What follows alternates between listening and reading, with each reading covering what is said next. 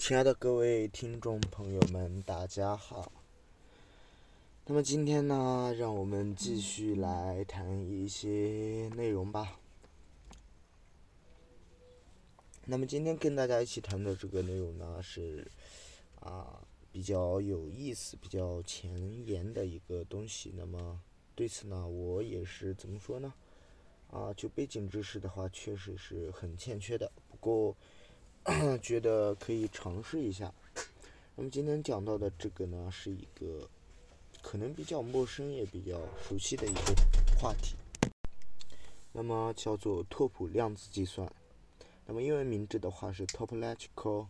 Quantum Computation。那么关于这么一个概念呢，我们引用一下科大新中国科大的这个新闻网在二零一二年二月二十三日的一个啊这个新闻当中对这个拓扑量子计算的一个解释。那么这篇文章的原来的这个标题呢是叫做可扩展容错性量子计算的一个重大突破。那么，中国科学家呢，在世界上首次实现了拓扑量子纠错啊，这么一篇文章当中，他就对拓扑粒子量子计算呢做了一个解释。那么是这么说的，他说，拓扑量子计算它是近十几年才发展起来的一门新颖的交叉学科啊。那么当时这个近几十年呢，应该就是在两千年伊始的时候就应该是。啊慢慢的、渐渐的发展起来的这么一个交叉学科，那么到现在应该只有啊二十多年的历史的这么一个新颖的交叉学科。那么之所以说它交叉学科的话，其实从这个名字中也可以稍微的涉及到。那么首先，拓扑量子计算的话，肯定会涉及到数学当中的这个拓扑学。那么量子计算的话，就肯定是涉及到量子计算。啊，那么同时它还额外的会涉及到这个拓扑量子场论，以及含有这个拓扑序的凝聚态物理等方面的这个知识，那么是一个特别有意思的领域。那么主要研究的领域呢，是指指物理技术和粒子相关的这么一些内容。那么今天跟大家一起谈论的这个拓扑量子计算呢，我们主要从四个方面来啊简单的概述一下。那么首先就是对这个。嗯，学科也好，这么一个形成的这么一个理论或者它的一个概述。那么第二部分自然是它出现的背景，然后第三部分是当下的一个理论的依据，第四部分是研究的一个现状。好的，那么首先进入第一部分，也就是它的概述。那么由于这个领域呢，我们都不是很清楚，那么会接下来可能会遇到很多很多这个比较生僻的。概念或者是这个定义啊，那么部分呢我会做一点点稍微的解释，那么其他不懂的也没关系啊，反正我们又不是搞这个专业的，不过呢也可以去了解一下，我觉得。好的，废话不多说，开始。那么首先对这个概念进行一个概述呢，啊，拓扑量子计算它是利用多体系统当中的这个拓扑量子态来储存和操控量子信息，从而具有啊。这种内在的容错能力，从而给量子计算的物理实现带来的希望啊，也促进也能够促进我们对这个物质拓扑量子行为的探索的这么一个领域。那么刚刚提到的这一句话里面的话，只是就是基本上百分之八十的内容我们是不能够理解的，比如像这个多体系统。那么多体系统的话，其实我们可以稍微做点了解，那么是比较好理解的。那么它一般是对啊一般复杂机械的系统的一个完整抽象和有效的这么一个描述。那么它是啊分析和研究这种复杂的机械系统的一个最优的模式啊。那么这样说起来的话，应该是稍微有所了解。那么，在由多个钢体或柔体通过某种形式连接的这么一个复杂的机械系统当中呢，它都是可以通过抽象啊提炼，从而成为一个啊我们刚刚提到的这么一个多体系统。那么还有第二个名词是拓扑量子态，那么这个就比较专业了。那么在此呢，我给大家推荐一篇文章，那么是这个北京师范大学的物理学的这个寇素。彭教授啊，他啊曾经发表过一篇文章，那么我会把这篇文章的链接发在这个节目当中，大家可以去了解一下。那文章的具体内容我就不讲了，因为里面的东西就更深了。嗯，好的，那么我们简单对这个概念呢进行了一个概述。那么进入第二部分，它的出现背景。那么这部分应该是可以有所了解的。那么拓扑量子呢，啊，计算呢，它自然就离不开这个量子计算机这个概念。那么量子计算机的话，就是啊，当下非常火的一个东西啊。那么多多少少大家应该都是听说过的。那么量子计算机它有个特点，那么就是它能够啊超越经典的计算机所能极限的这么一个强大运行运算的啊运算的能力，从而也成为了二十一世纪量子物理学家们梦寐以求的这么一个目标。啊，不过在学术界呢，公认的这个长期围绕物理实践的一个最大问题呢，就是这个硝相干的啊硝相干扰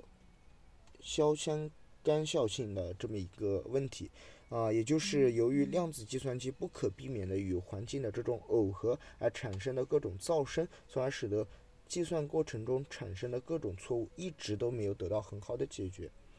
那么在国际上呢，往往提出的这个众多的量子纠错方案当中呢，一般都是采用对每一个逻辑操作都进行一个量子计纠错的这么一个方法来进行解决的。那么如此一来呢，为了给扩展的量子计算能够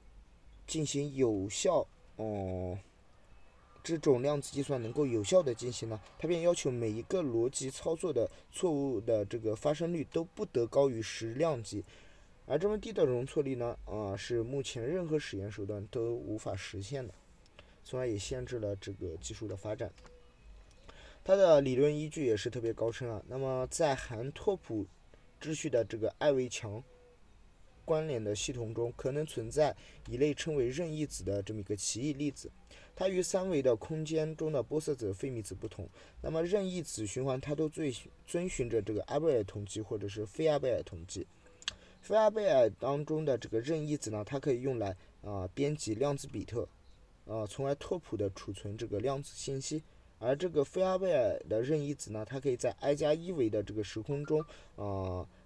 的这个世界线呢，从而形成这个变子。那么我们就可以利用呃，在这个 i 加一维时空中形成的这些变子呢，来构造普世的这个量拓扑量子的计算门，从而能够进行任意的拓扑量子的操作。由于变子的这个拓扑的离散性以及拓扑量子计算，它具有内在的容错能力。那么局域的这种微扰呢，不影响拓扑量子的信息的处理和嗯储存。不过，在这个庞大的变子空间当中呢，呃，有效的构造出普世的这么一个量子拓扑计算门，那并非易事。那么，通过把这种双量子的比特门分解成单量子的比特门，呃，普世的拓扑量子计算门的有效构成呢，就成为了可能。电子拓扑的这种离散性呢，启发我们对冗余自由度呢进行了这么一个呃深入的了解，从而引入了几何误差这一概念。几何误差的这个概念的引入呢，使得得到这种低谢率的双量子比特门啊的出现呢，成为了可能。进而我们就可以分解单单量子的比特门，结合引入误差减小误差的这么一个思想，我们便得到了高精度的单量子比特门。那么同时，我们对拓扑量子计算算法中的自由度呢，也做了稍微的探索，啊。也不能说我们吧，就是科学家他们还构造了类似啊类重整化群的这么一个量子变异的算法，从而在理论上达到了任意精度的拓扑量子的计算。好的，这么以上部分呢，就是对它理论依据做了一个呃说明吧。那么研究的现状来讲呢，嗯，首先是一个大的这个现状。那么近年来学术界呢提出了量拓扑量子纠错这一全新的概念。啊，刚刚也其实提到了这个概念。那么，它把量子态的拓扑性质呢应用于量子纠错的过程中，从而将量子纠缠中的这种可容忍的最高逻辑错操作的错误发生率呢提高了三个数量级，达到了十个数量级的这么一个水平。拓扑量子纠错方案呢，大大的降低了对操作精度的要求，从而达到了现有技术可以实现的水平。那么，也是目前已知啊的这种方法当中最有。呃，效的最高容错率的这么一个量子计算方法，从而使得可扩展性的这个容错性量子计算在现实的条件下成为了可能。啊，这是一个大的研究现状。那么再来看一下国内，那么在中科院科技部和国家自然科学基金委的这个支持下呢，啊，有一个这个研究小组，那么是由潘建伟领导的这么一个研究小组，他们经过三年的艰辛努力，创造性的发展了一套全新的实验技术。那么这种实验技术是将，呃，双双光子的这种纠缠的亮度呢提高了四倍，从而使得制备八光子的簇态的这个总效率呢至少提高了两百倍。仅用八十天的时间就完成了实验。在这以前几乎是不可能实现的。同时，研究人员还设计了一种特殊的啊滤除噪声的八光子的这么一干涉剂，从而成功制造并观测出了啊观测到了具有拓扑性质的八光子的这个簇态，并以此簇态呢为量子计算的啊成为了这个核心资源，实现了拓扑量子纠错的这么一个目标。同时，他们的实验结果还显示，在拓扑量子计算的过程中，完全可以纠正出现在任意量子比特上的这个。单比特错误，而且每单啊，这个当每个量子比特都以相同的概率发生错误的时候，受保护的量子关联的有效错误率就会大大的降低。这项工作在实验上迈出了可扩展容错性量子计算的第一步。那么在量子计算领域呢，具有里程碑式的意义，它将有力的推动可扩展量子计算的发展，从而为将来成功实现真正的量子计算呢打下坚实的基础。